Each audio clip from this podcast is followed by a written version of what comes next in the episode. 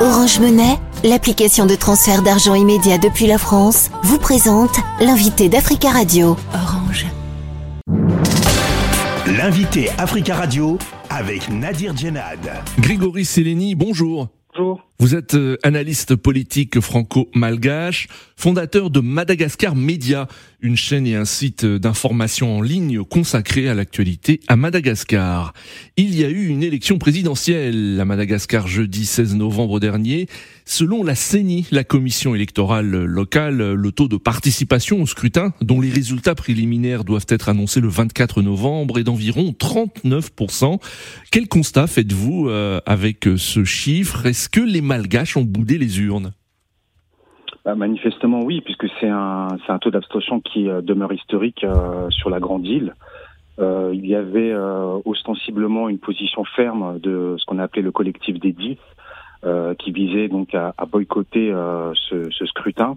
forcément, du coup, on voit maintenant un schéma se dessiner ostensiblement avec a priori une, une, une victoire du, du, président sortant Andra peut-être dès le premier tour. Euh, je pense que les positions figées des uns et des autres euh, a abouti à ce résultat. Hmm. Est-ce qu'il y a également un désamour des Malgaches pour la politique? Ce qui expliquerait cette faible participation je, je pense pas qu'il y ait un désamour parce que les Malgaches euh, ont vraiment une appétence forte pour, pour, pour la politique. Je pense qu'il y a plutôt une instrumentalisation du peuple malagasy. Euh, ce qu'il faut savoir, c'est qu'historiquement à Madagascar, il y a toujours eu des crises cycliques, a priori toutes les, à, pratiquement toutes les décennies. Et là, on pensait que peut-être la démocratie était peut-être installée avec la première transition politique qui s'est tenue du coup en 2018. Mais là, on voit encore la fragilité de notre démocratie. Et je pense que l'opposition euh, a un peu analysé le contexte politique, voyant quand même que euh, le président sortant avait tout toutes les, tous les mobiles et toutes les raisons d'être réélu. Et donc, ils ont fait une stratégie qui visait finalement à dire on va boycotter ce scrutin en délégitimant la candidature d'Andragen. Mmh. Et je pense qu'une partie du peuple a souscrit à, cette idée. Mmh. Alors, dix candidats de l'opposition ont boycotté le scrutin. Hein, vous l'avez dit, il n'y en avait que trois en lice euh, jeudi dernier, dont le président euh, sortant, Andri Rajoel. Le président sortant est en tête avec un score de plus de 70% des suffrages exprimés selon des résultats partiels de la euh, euh CENI. Malgré ce résultat, euh, le président sortant est quand même affaibli aujourd'hui? Oui, clairement, il est affaibli. Et désavoué, d'une certaine façon, par une partie de la population. Bien sûr, bien sûr.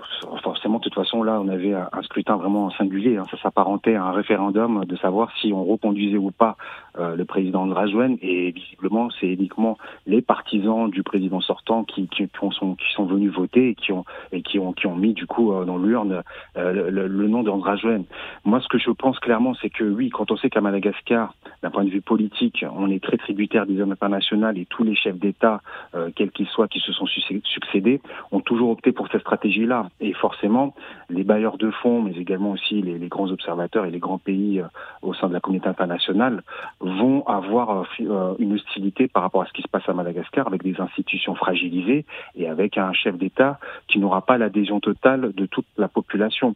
Donc il faudra vraiment faire un rectifier le tir avec une autre stratégie pour le président sortant pour essayer de faire des alliances notamment avec les différents partis parce qu'il va y avoir aussi le, le, législatives, qui est aussi un autre moment important euh, dans la démocratie malagasy.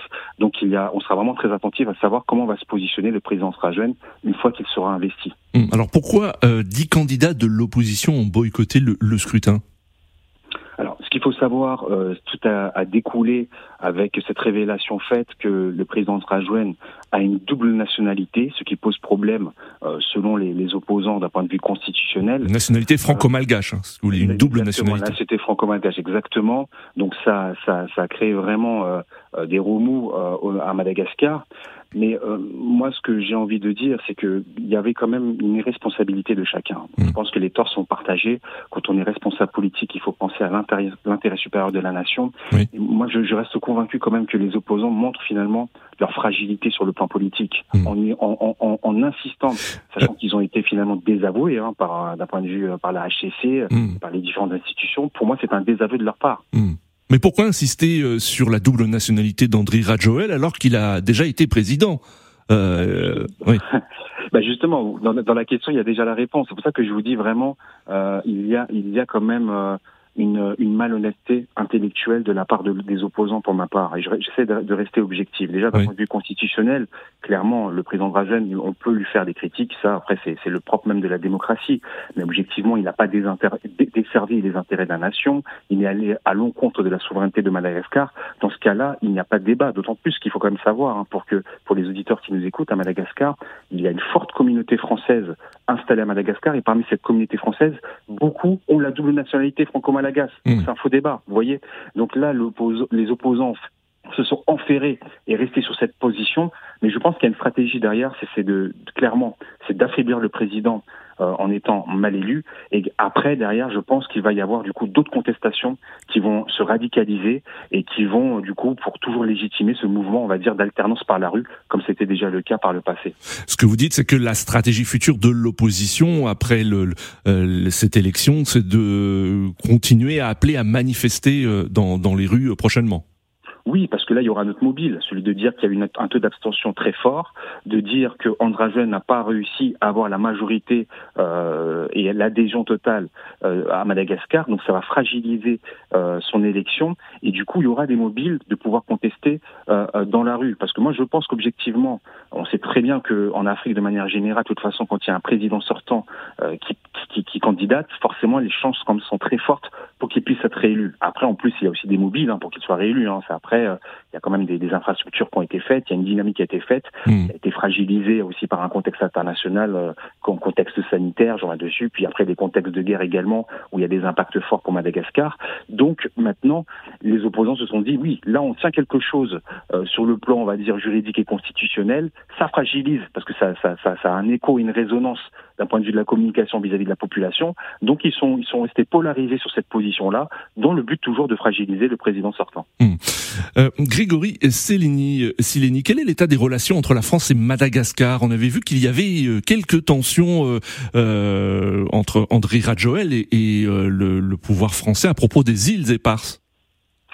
Est-ce que c'est toujours d'actualité? Et est-ce que euh, André Rajoel a pu faire campagne aussi sur l'idée de récupérer les îles éparses? Ah, Là, là, on va dire que il y, a, y a, une évolution de, de, de, la position, notamment au niveau des affaires étrangères à Madagascar. Il y a beaucoup plus de subtilité et dans le décryptage c'est beaucoup plus difficile à analyser. Ce qui veut dire déjà aussi, c'est que les, les, positions sont beaucoup moins figées qu'elles qu'elles étaient au tout début du mandat, où le président mmh. Dragen avait revendiqué fortement les îles éparses, même dès la, dès la première entrevue avec le président Emmanuel Macron. Oui. Aujourd'hui, on voit qu'il y a quand même une, une maturité, une expérience qui a été engrangée par le président Dragen, et c'est positif pour Madagascar. Et je pense qu'aujourd'hui, les positions sont beaucoup plus subtiles et que, euh, euh, et que les relations, en tout cas, oui. un, un, un, temps soit peu, elles sont, elles sont refroidies, puis à un moment donné, elles se, elles se réchauffent. Donc on va dire, pour le moment, c'est pas non plus le, sujet, on va dire, euh, primaire, même si Merci, Ok, d'accord. Voilà. C'est un débat à reparler, je pense. Et en effet, merci beaucoup Grégory Sileni d'avoir répondu à nos questions sur Africa Radio. Je vous remercie. Orange Monnaie, l'application de transfert d'argent immédiat depuis la France, vous a présenté l'invité d'Africa Radio. Orange.